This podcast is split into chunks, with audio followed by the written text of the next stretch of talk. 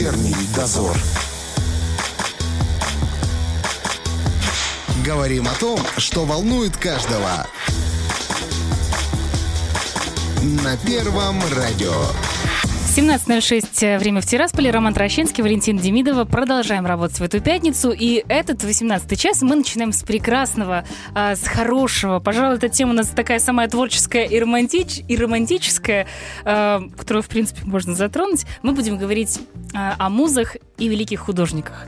А были бы они теми самыми художниками, которыми мы стали без этих женщин или нет, насколько сильно повлияла на них э, эта женская особенность и нутро, э, узнаем у нашей гости сегодняшнего э, арт-проводника Александры Дегам. Саша, привет. Добрый вечер. Очень, Очень рада быть с вами в эту пятницу. Вот, кстати, э, насколько э, часто вот на практике, на по крайней мере, из того, что ты изучала, э, как часто бывает, что муза одна единственная? Или все-таки муза соответствует определенному периоду в жизни ну, художника? Если про какие-то глыбы говорить в мире художественном, то чаще всего это одна муза основная, а все остальные это просто небольшие влюбленности Под и страсти. музы. Да. Да, вот. В основном, да, это кто-то один. Это кто-то один, который очень сильно повлиял на жизнь художника и был таким проводником своеобразным. Но вот сегодня будут такие четыре истории с э, любовные, и они все очень разные, и они все и грустные, и печальные, и только одна счастливая. Но самое главное, что вот эти отношения дали, э, дали вот в мир искусства классные плоды, яркие на века. Классная оговорочка. Угу. Дали, дали. Дали, дали, да. Потому что про Дали мы поговорим, конечно. Это правда, что все музы русские? Ну, одна нет, одна нет. Сегодня одна да, только да. нет. У нас будет одна история э, из эпохи Возрождения, угу. муза Симонетта Веспуччо, вот она была итальянка, а все остальные это действительно русские дамы. Ну, э, не зря же говорят, что русские женщины самые красивые в мире. Мы, собственно говоря, подтверждаем это постоянно. Без стеснения. Славянские корни дают свое. Вот действительно, а если они еще и смешаны, так там вообще, мама дорогая. Однозначно, это правда. С кого начнем сегодня? Ну, давайте начнем с Дали. Давай. Да, это как бы такая история, э, скажем так, так эта любовь а, не вызовет у нас каких-то очень романтических чувств. А, скорее, она будет вызывать у нас ощущения странные иногда. История про Сальвадора Дали и э, Галу Дали. Изначально ее звали абсолютно по-другому. Это была Елена Дьяконова, она действительно уроженка. Елена? Елена, да. И он называл ее Еленой Прекрасной, Галатей, моей Галой. В общем, любил ее безумно. Но любовь была очень странная. Э, встретились они уже в Европе. Она туда попала из России. Она была замужем за поэтом Полем Илюаром. У них довольно-таки была серьезная семья, у них даже родилась дочь, которую она, в принципе, не воспринимала, и жизнью ее абсолютно никак не интересовалась. Вообще не удивляйтесь. И история их отношений, она во всем странная. Это явно не пример для подражания, сто процентов. Просто об этом нужно знать, и это, как бы, с одной стороны, интересно.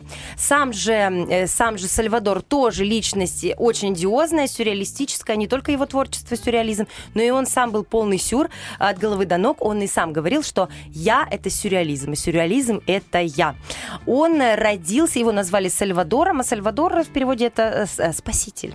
Спаситель. Назвали его так, не знаю, кого он спас, но то, что, эм, э, то, что его картины сложно смотреть и расшифровывать, это точно. Э, спас он, видимо, тех, кто очень любит поковыряться в собственных мозгах. Вот, такой спаситель сюрреалистических снов. Э, история его рождения интересная, хочется о ней сказать в двух словах, потому что она явно даст нам возможности и ключи разгадать его жизнь. А, родился его брат за 9 месяцев до его рождения. Его брата назвали Сальвадор. Фамилия у него была Дали. И ребенок новорожденный умер. Через 9 месяцев рождается снова мальчик. И его родители подумали, что это перерождение души того самого Сальвадора, который умер. Нездоровая на... вообще вещь. Абсолютно слушай. нездоровая, конечно. Вот вся жизнь будет примерно такая же. Рождается второй мальчик, они его называют точно так же Сальвадор.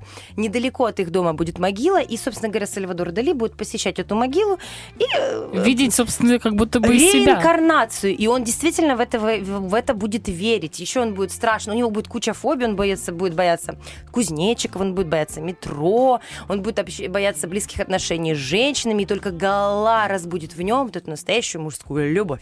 Страсти, мордасти на каждом шагу. Его родители его боготворили, разрешали все, абсолютно баловали. Он таким был нарциссическим мальчиком, которому все было дозволено, он все требовал, все хотел. Если что-то не хотел делать, то это не делал. В общем, в школе его дразнили, пугали кузнечиками, чего он, естественно, боялся из-за своей фобии. Отношения были странные. До 25 лет он не знал отношений с женщинами, но тут появляется она та самая Гала, и он в нее влюбляется не с первого, а со второго раза. Даже, Так-так. Вот даже здесь они, в общем-то, сработали не по традиционной схеме. Он увидел на пляже, у нее была оголенная спина, он увидел эту спину, влюбился в нее, у Галы была потрясающая фигура, она была прекрасно сложена, но лицо, ну, скажем так, оно было не, не традиционной красоты, оно было интересное, но некрасивое. Вот он влюбился в эту спину, в эти ямочки на спине. А ведь даже есть картина, кажется, Конечно, спина. да, со спиной голы. Вот ее волосы каштановые, они так завернуты в некую ракушку на голове, и вот эта ее обнаженная спина, ложбинки, и, в общем, во все это он влюбляется со второго раза. Вот. И, собственно говоря, она бросает своего мужа, Поля Илюар, на тот момент очень успешного поэта, очень успешного. У них уже ребенок есть, но она понимает, что э, он гений, и уходит от Поля к Сальвадору. Вот, и начинается... другому да, гению. к другому гению, и начинаются их отношения. Она его воспринимала, значит, и как сына, и как гения, и как любовника. В общем, во всех ипостасиях раскрывается Сальвадор Дали именно в отношениях с ней. Он настолько ее обожал и любил, что подписывал картины э, Гала Дали. То есть они как бы Батюшки. принадлежали им обоим, пот- потому что благодаря вот взаимоотношениям рождается вот это творчество. Она действительно очень сильно повлияла на это. То есть э, до, до нее он э, писал картины? Да, он был художником, конечно. Довольно-таки э, представители бы интересны, им его знали в кругах художников. То есть он, он, он, уже, он уже себя показал, но проявил себя наиболее полный, стал знаменитым и стал, безусловно, очень богатым только когда о них, э, у них появились отношения. Потому что она работала как продюсер, как пиарщик, как То есть она не просто была для него красивой женщиной необычной, она еще и э, Она что-то конкретно конечно. делала. Она продвигала его по полной программе, правильные знакомства, правильные связи. Она создавала его образ по деталям. То есть это, это такая была классная команда для того, чтобы хорошо продавать картины. Вот так Все вот. здорово сработало, очень здорово. Дело не только в любви, на самом деле. Конечно, дело не только в любви. Да, конечно, он ее любил, но вот это не отменяло того, что она была не только музой, но и, собственно говоря, его э, креативным директором и финансовым директором и каким угодно. Он ее так, Так, небось. Илюар стал знаменитым э, Ну и- поэтом. да, и про Поля стали говорить намного больше. Намного больше, потому что как бы завязка была вот именно вот со стороны Дали. Интересно, она его познакомила с массой людей, она его была старше на 10 лет. Небольшая разница в возрасте по сравнению с той парой, о которой я буду говорить немного позже. Но вот она была его немножечко старше. И вот она его все равно немножко воспринимала всегда как мать. И, ну, его мать рано умерла, в принципе, и он тоже от нее чувствовал вот такое некое ощущение, что вот она его опекает как мама. Вот Вот. а, э, в том, что Дали достаточно своеобразный, это можно увидеть и в его усах, в его позировании Конечно. на фотографиях, да. А в чем ее была вот такая изюминка и странность? Ведь она тоже была Странная женщина, да, она страдала тем, что у нее был э, невротический кашель. Вот. Она была очень эм, очень харизматичной. В нее действительно влюблялись в больших компаниях, ей боялись перечить. Это было такое очень властное. Знаете, когда человек попадает в компанию, все внимание приковывается именно к нему. Вот Гала была именно такой. Если Дали пол- пользовался усами и странными нарядами, то Гала просто своим присутствием, своей вот этой харизмой, она, конечно, всех вокруг покоряла, вот, и устоять перед ней было сложно. А еще она была дико любвеобильна, и ее муж Дали, он разрешал ей отношения с другими мужчинами, с кем угодно, потому что, знаете, любовь она такая, она вот странная. Ты готов немножко. пойти на все. А Да. он сам себе позволял? Он себе тоже все позволял, все друг другу все позволяли, все было прекрасно, но вот они все равно были вместе. То есть это было Свободные обязательно. отношения, да? Всё-таки Свободные отношения. это ведь начало правда. 20 века, правильно? Да, да, начало Это вот, 20 века. вот этот период, казалось бы, такой недалекий от нас, но все-таки очень Период очень свободный сложный. Это и, сложный, две да. мировые войны, это и революции в России. Время вообще располагало к тому, чтобы странное происходило. Вот странное. one. Тут наряду с войнами люди умирают, погибают за страну. Здесь свободные отношения. Все очень накручено, навязано в один клубок. По поводу, кстати, свадьбы очень интересный факт. Значит, они расписались, а потом в разных эм, э, странах мира, в разных точках они играли свою свадьбу еще 50 раз. Вот. Это классная идея. Круто, да? Слушай, а почему сейчас этого не делают? Хотелось бы так это 50 А, раз. день. 50 раз. Это классная идея, на самом Круто, деле. круто. И каждый раз это было по-разному, ярко, интересно, сюрреалистично. В общем, эти усы, платья, костюмы, куражили они как хотели, создавали атмосферу какую угодно. Вот эти, конечно, знаменитые его усы, он был вдохновлен художником Веласкесом, но сделал себе, конечно, более такие, более театральные, более сценичные. Ведь он не только занимался картинами, он еще занимался и аксессуарами, и мебелью, знаменитые там диван губы, например, или телефон Это его, лобстер. да? Да, да, да, да. Он вообще любил сотрудничать с разными личностями творческими. Допустим, там Элиза Скиапарелли, вот тот телефон Лобстер, она сделала платье Лобстер.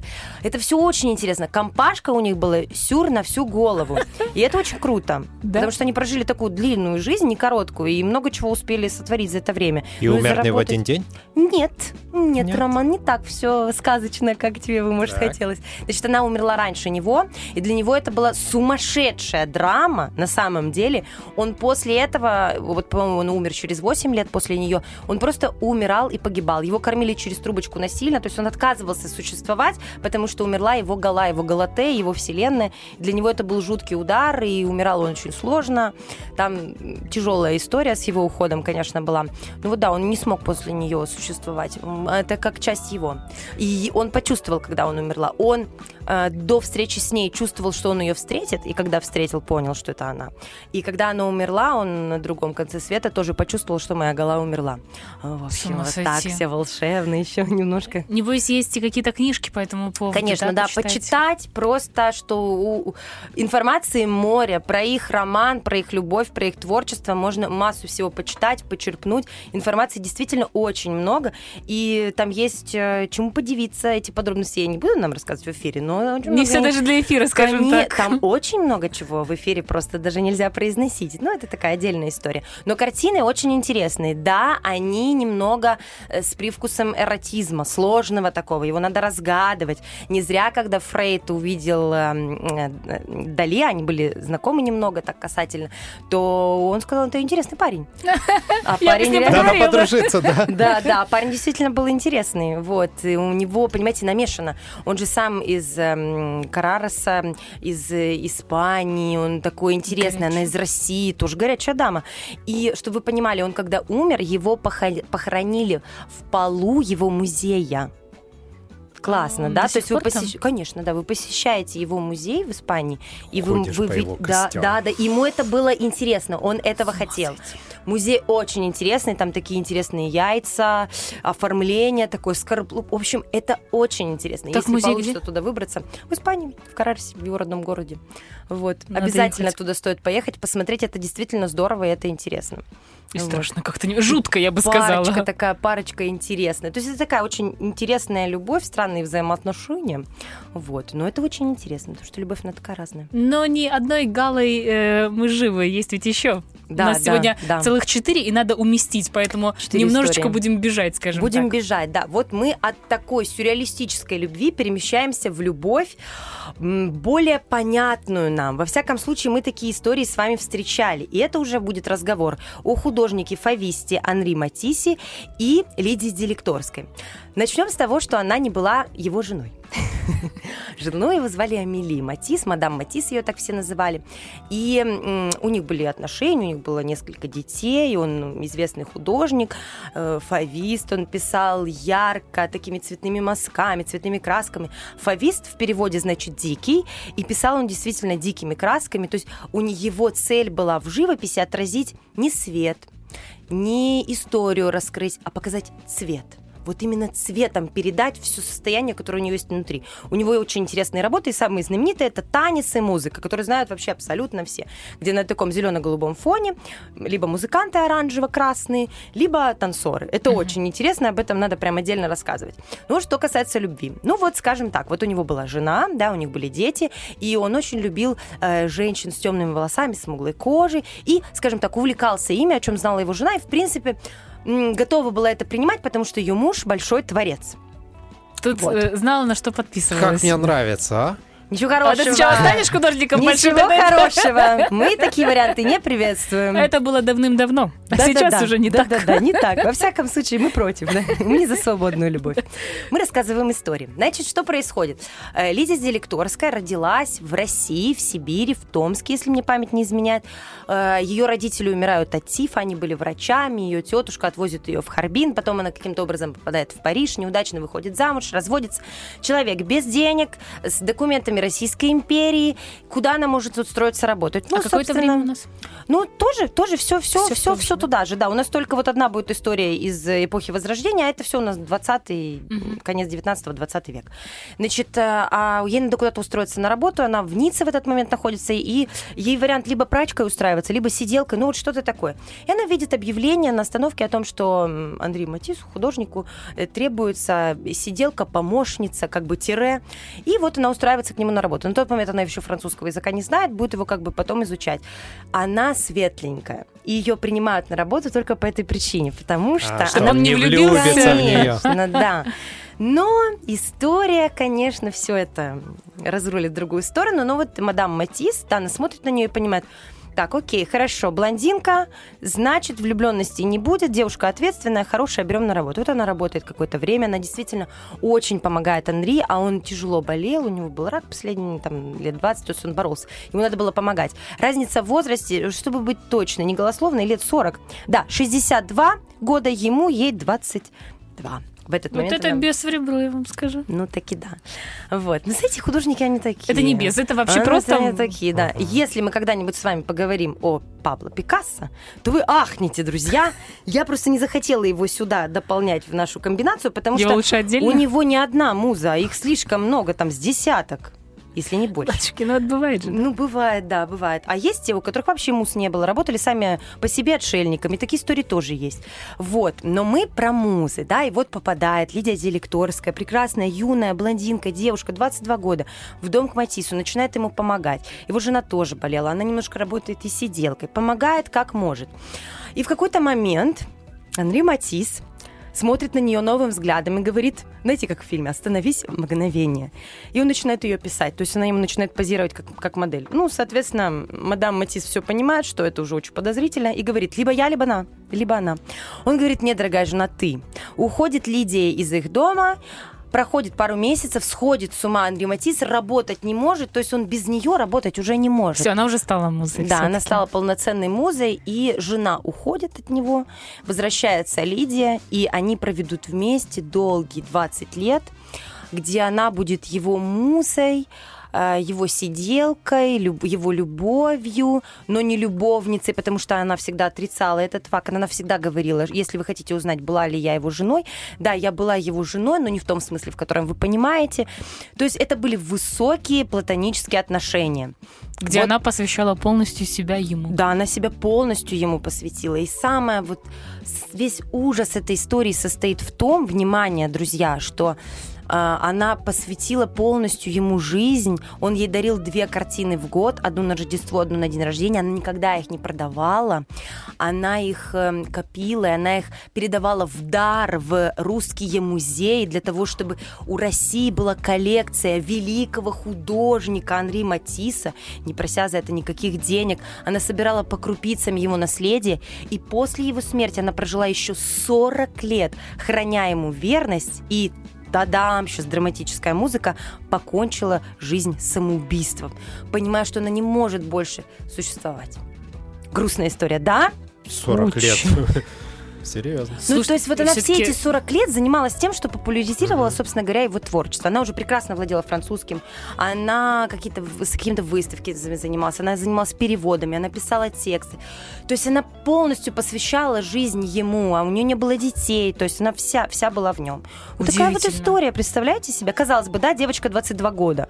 Что там может быть? Как он ее это? зацепил-то? Зацепил. А да. ему-то 60. Зацепил Ему до конца 62 дней. был. Зацепил ее до конца ее дней. Очень тяжелая история. А приятно, что она не забывала о родине и пересылала туда картины. Если бы не она, друзья мои, то мы бы не имели такую потрясающую коллекцию ни в русском, ни в Эрмитаже. Сохранилась, да? Да, конечно, конечно, все это есть, все это можно посмотреть, и это, это потрясающе здорово, потому что, ну, эти ка- картины стоят миллионы, благодаря ей они у нас, и она их дарила, она на этом не зарабатывала. А ведь могла. И это очень ценно. И на могиле у нее надпись «Матисс сохранил ее красоту для вечности». Ну, красивая Прекрасно. фраза. Она была действительно красивой женщиной. Ну, не может быть творчество без трагизма. Так чаще Ну, всего. Конечно. Вот следующая история продолжит историю драмы. Так, и- а, ты сделала хэппи наконец, правда? Конечно. Я очень люблю Конечно, я закончу красивой историей. Вечерний дозор. Александра Дега у нас сегодня в студии, арт-проводник. Мы говорим о музах гениев, э, гениев художников, какими они были и как они повлияли э, на их творчество. Э, продолжаем. Да, продолжаем с вами. И теперь мы с вами из века 20-го ныряем в век э, 15 потому что мы с вами в эпоху Возрождения ныряем. И здесь у нас история будет про художника Сандро Боттичелли и его музу и любовь Симонетту Веспуччи. Очень красивая любовь, история любви, очень драматичная. И вы понимаете, вот, вот она вас зацепит. Я вам честно говорю, Давай. я когда первый раз это все узнала, изучила, у меня были мурашки, даже слезы на глазах накатывались, настолько это драматично и красиво, и с точки зрения творчества это восхитительно. Итак, А неужели так сохранилась прямо история вся эта информация? сохранилась, да? да, да. И для нас это действительно большая радость. И это очень считывается. Значит, история эпохи Возрождения и большой-большой любви. Художник Сандро Петтичелли, потрясающий художник, очень интересный. Он такой же известный и важный наравне с Леонардо да Винчи, Микеланджело или Рафаэлем. То есть они стоят в одной, в одной когорте. Вот, вот он входит в пятерку, вот в десятку лучших э, вообще художников любой эпохи. Эм, его самый знаменитый картины это рождение Венеры, где она из пены морской обнаженная появляется. Потрясающая картина. такая. Да, да, да, да, да, да, это очень красиво. И картина Весна. Весна, где тоже история женская, вот история женской любви раскрывается. Он влюбляется в Симонетту Веспуччи. Кто такая Симонетта? Симонетта это прекрасная молодая девушка. В те времена замуж выходили по предварительной договоренности, если это богатые семьи. Договаривается одна семья, договаривается другая семья. Они могут это сделать чуть ли не когда девочка только родилась или мальчик только родился. То есть вот так это все происходит. Э, Значит, была такая договоренность, и, и выходит замуж, значит, Симонетта за прекрасного эм, из рода Веспуччи. Договоренности у, них отношения. Нет, они не родственники, но как бы это, значит, так две богатые семьи, которые должны соединиться. Она была Симонетта Катанео, а вот замуж вышла, стала Веспуччи. И родственник Веспуччи, это Америка Веспуччи, тот, Тот самый, самый. да, благодаря которым Америку назвали Америкой. В общем, понимаете, две прекрасные семьи. Она выходит замуж, ну не то чтобы без любви, но вот по договоренности. Она была настолько красива, что в нее влюбляются практически все знатные жители Флоренции. У нее были э, рыжеватые волосы, бледная, красивая, белая, мраморная кожа. Это действительно тогда ценилось. Сейчас модно быть смуглым. Вот. А в те времена надо быть белым, бледным желательно. Вот. И наряду со всеми жителями в нее влюбляются э, два властителя Флоренции. Это Медичи. Медичи же управляли Флоренцией во времена эпохи Возрождения. Значит, Лоренцо и Джулиана. Но так как Лоренцо был старше, Лоренцо великолепный, и, знаете, такой более рассудительный, он уступает как бы вот первенство своему брату Джулиана. Джулиана настолько был влюблен в Симонетту, что называют ее дамой сердца, и даже на Джостре, это такие были соревнования с, на лошадях с пиками, называют ее дамой сердца, то есть бросает розы, в общем, такая история. При этом она уже замужем. Ну, вот такие вот вещи были дозволительны. Но и наш художник тоже в нее влюбляется до беспамятства, но это любовь платоническая. То есть она для него муза, она для него самая настоящая муза. Наша прекрасная Симонетта умирает крайне рано. Вот она в 16-17 лет выходит замуж, и в 22 года она уже умирает от чехотки. Во всяком случае, так говорит история. Но многие считают, что, скорее всего, ее могли и отравить. Уж слишком она была красива, и Кто-то не выдержал. многие, да, хотели овладеть этой красотой. Вот, она даже не успела родить ребенка, вот так вот получилось, что она рано умерла. Это была огромная дра- драма и для Джулиана, и для Боттичелли, и вот эту историю любви не состоявшейся, не продлившейся в истории, запечатлеет э, сам Боттичелли. Понимаете, то есть он, любя ее, и э, он был ближайшим другом Джулиана. Представляете Так себе это же вообще. ещё- Это не треугольник, это какой-то сложный многоугольник взаимоотношений. Значит, он, будучи другом, как бы внутри любит ее, но первенство все равно передает Джулиана. И вот она умирает. Ровно через два года, в день в день, умирает Джулиана, подставив свою грудь, спасая своего родного брата Лоренцо. Вообще, честно говоря, я не понимаю, почему до сих пор не Это сняты миллион фильмов на эту сто тему. Там буквально два фильма на эту тему можно найти. Такая история кровавая, еще и реалистичная, и драматичная. Вот, и все. И тут с Боттичелли происходят вот такие вещи. Умирает она, умирает он. И всю свою жизнь, долгую жизнь, Боттичелли проживет длинную жизнь, он будет писать образы Симонетты и э, Джулиана. Она будет у него в образе весны, она будет в образе Венеры, она будет во всех женских образах. Какую картину Боттичелли вы бы не посмотрели, любую, вот прям открываете Google и пишите Боттичелли, все картины. И везде женское лицо будет списано с Симонетты. Везде одно и то же женское лицо. Я вам больше скажу. Если на картине будет пять женщин, три какие-нибудь музы, тут э, Венера, там Флора, тут Афродита. Везде будет только Симонетта в профиль, со спины, анфас, как угодно. А мужские образы он всегда пытался вписывать туда э, Джулиана, да. Допустим, если это история там Марса, то обязательно Марсом будет именно Джулиана, и головы будут повернуты так, что считывается их взгляд в глаза в глаза. То есть вот эта любовь будет все время, все время внутри этой истории. Вы представляете, насколько человек ее был э, влюблен? Иногда нужно умереть, чтобы стать музой. Однозначно. Вот это тот самый случай. Вот красивую фразу сказала, Валентина. Прям точь в точь. Вот она умерла, и он до конца своих дней будет писать ее. И это очень красивые картины. И когда ты знаешь начинку, то ты смотришь на нее другими глазами. Да, на них да, можно да. посмотреть. Вот они находятся во Флоренции, в галерее Уфица. Это большие работы.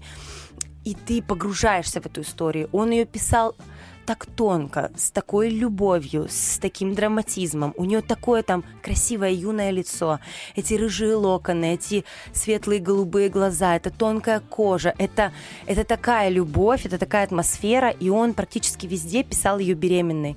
Вот на каком-то небольшом сроке, там около трех-четырех месяцев, знаете, такой маленький круглый животик, потому что любая богиня, она как бы, особенно Афродита или Венера, она несет с собой плодородие, идеи продолжения рода. И вот он хотел продлить жизнь своей Симонеты, своей музы в своих картинах. То есть немного мечты, да, в Да, картине? немного мечты. Такая красивая и при этом драматичная история. И когда он, ну, перед тем, как он умер, он завещал, чтобы его похоронили в ее ногах. И что, похоронили? Похоронили, Роман, похоронили, да. Я- Роману не нравится такой Ну, что вариант. за слезливая история вообще? Эфир для девочек, значит. В общем, ну красивая же история. правда? Неужели, неужели никого больше не встретила, никого не полюбила? Мне кажется, он никого не хотел встречать. Он же гениальный художник. Вот у него была одна муза, вот он творил при дворе. Они же тогда художники не путешествовали, у Мгм. них не было выставок по всему миру. Они работали вот здесь, в определенной локации. Сейчас, конечно, совсем другие времена. Вот сколько я рассказываю в утреннем фреше про современных художников, и сколько бы ни привались мои соведущие. Разные века, разные условия. Мы не можем это сопоставить. Другие времена. Вот он творил здесь и сейчас вдохновляясь вот этим лицом. Она, может быть, стояла у него каждый день перед глазами. Вот. Ну, И это давало ему силы писать да, дальше. Да, да, да, ведь он Класс. действительно прожил большую жизнь. У него очень красивые картины. Я прям рекомендую всем посмотреть. Э, Вы понимаете, Кстати, а в русских музеях можно найти? В российских? нет, не, не, не, Нету, нет, да? нет, нет, Слишком- нет, нет. Это слишком дорого, слишком. Единственное, кого вы можете найти, это Рафаэля. Ну, то есть вот художники эпохи Возрождения, это настолько дорого, это настолько важно, что э, вот молодцы итальянцы, ну или французы, допустим, Мона Лиза находится в Париже, то есть они очень это ценят, оберегают, и если когда-то кто-то вот что-то продал, да, могло попасть, но вот какие-то ключевые работы, они, конечно, находятся дома, и вот э, практически едем- даже ничего не выезжает. Едем, ну еще бы. Мне кажется, там такие должны быть э, Мне варианты кажется, охраны. И, и важнее попасть туда, в среду. Ведь когда вы попадаете в, Лат- во, Флоренцию, это все-таки цитадель искусства, это такая альма-матер, и тут там надо смотреть. Вот все-таки там надо смотреть. Это фантастика. Каждое здание, оно особенное. Это атмосфера особенная. Вот так же, как, допустим, есть э, музей Марка Шагала в Витебске, вот эту атмосферу Витебска надо, вот это я так медленно перехожу в следующего художника, эту атмосферу нужно смотреть там. При том, что Марк Шагал, его работы находятся по всему миру. Вот он так много писал, он сделал огромное количество работ, что вы можете найти его в, практически во всех главных музеях мира.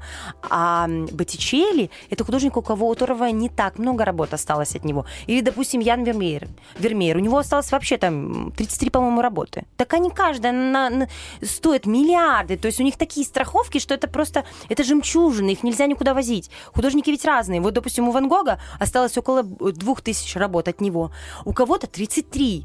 У Леонардо да Винчи вообще там меньше 30. То есть ценность, ценность, Ценность, каждой да. работы. Ну и да. атмосфера, действительно, Флоренция, это, это Это совсем потрясающее место. Это туда, туда нужно ехать обязательно. другое. Ну а мы окунуться. шагаем к Шагалу. А мы шагаем к Шагалу, да, правильно. Еще одна история, и она у нас сегодня заключительная, четвертая. Эм, она более понятная каждому из нас.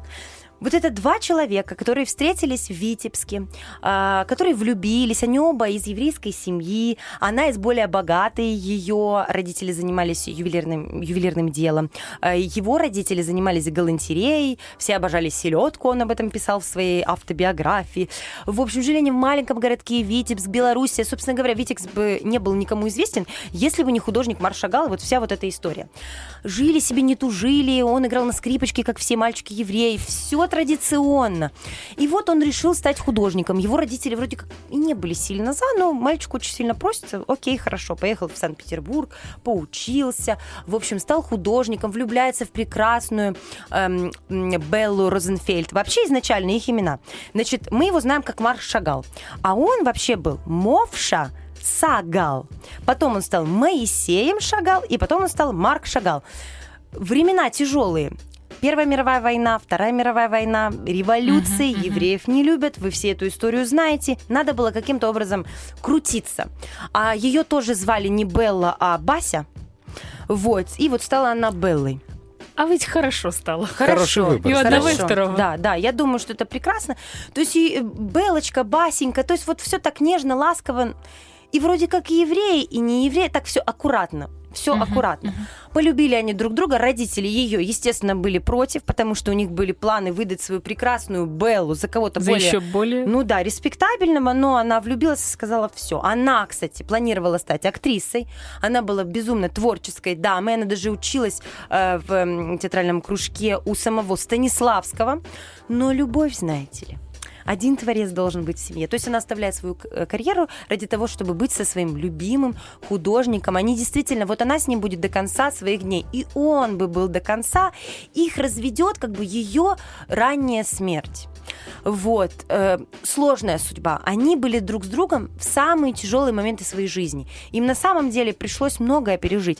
Э, это была и жизнь тяжелая в России, и в Витебске, когда они открывали художественное училище, откуда его выжил сам Малевич. Ну, это такая отдельная история про Малевича. Малевич был еще тот парень, у него, кстати, было несколько жен, и всех он, собственно говоря, Пережил. Замучил. Ну, я бы так мягко сказала, замучил. Одна, одну из жен, даже не поверите, звали Казимира. Ну, вот, чтобы так добить. Вот. Такие вообще. Эти художники, Значит, конечно. Пикассо и э, Малевич мы наставим на галочку. Куда-нибудь туда, Да, на перспективу. Э, Вот. И они жили и в Париже, вот в Европе. Потом, естественно, обстановка в Европе срочно располагала к тому, что оттуда нужно эмигрировать. И, конечно, куда? Ну, конечно, США. Соединенные Штаты Америки, да. А по-другому никак. Такая явная эмиграция была в тот период, что, мне кажется, Америка сейчас, вот в последние там, там 50 лет настолько крутая, потому что все русские туда уехали, мы. Вот, и они начинают жить там, и его прекрасно воспринимают, он известный человек. И все-таки, понимаете, евреи по миру друг друга поддерживают. Он оформлял еврейский театр, ну, как будучи в России, и э, к Торе делал м, иллюстрации, то есть и в Париже он гранопера делал э, потолок, то есть он его действительно воспринимали. Он, кстати, в плане картинки, в плане визуала абсолютно узнаваемый художник.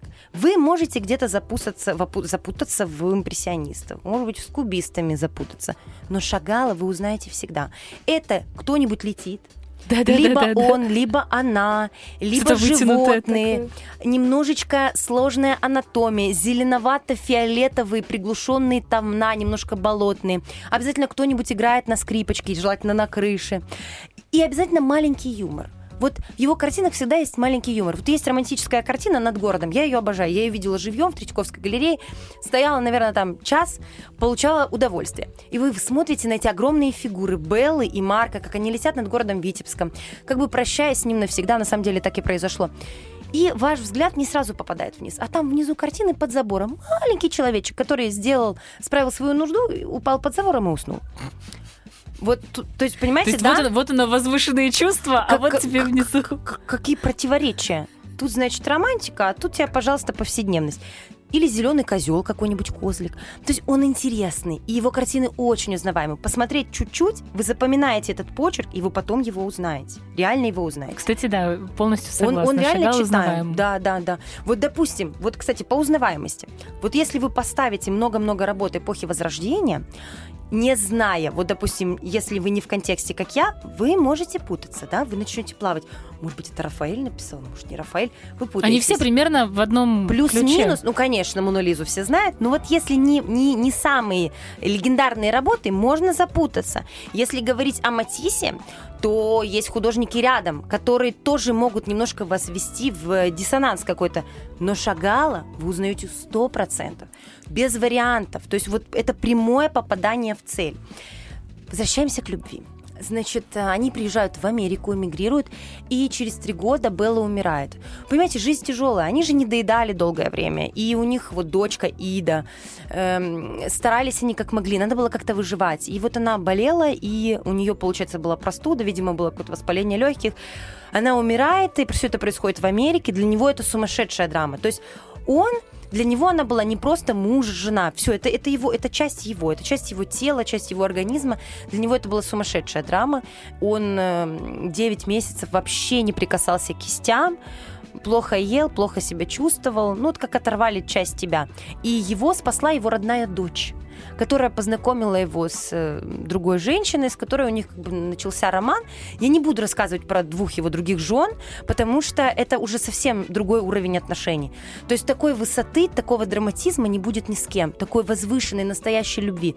Ведь здесь, видите, здесь нет никакой сюрреалистической подоплеки. Здесь нет никакой странной подоплеки, да, э, какой-то странной такой любви на расстоянии, либо разницы в возрасте. Нет, это нормальные Здоровые люди. отношения. Здоровые отношения. Они полюбили друг друга, они создали семью, у них появился ребенок, они через все трудности проходили вместе, они дождались успеха, добрались до этого момента, но просто в какой-то момент одна половина отправилась в другой мир.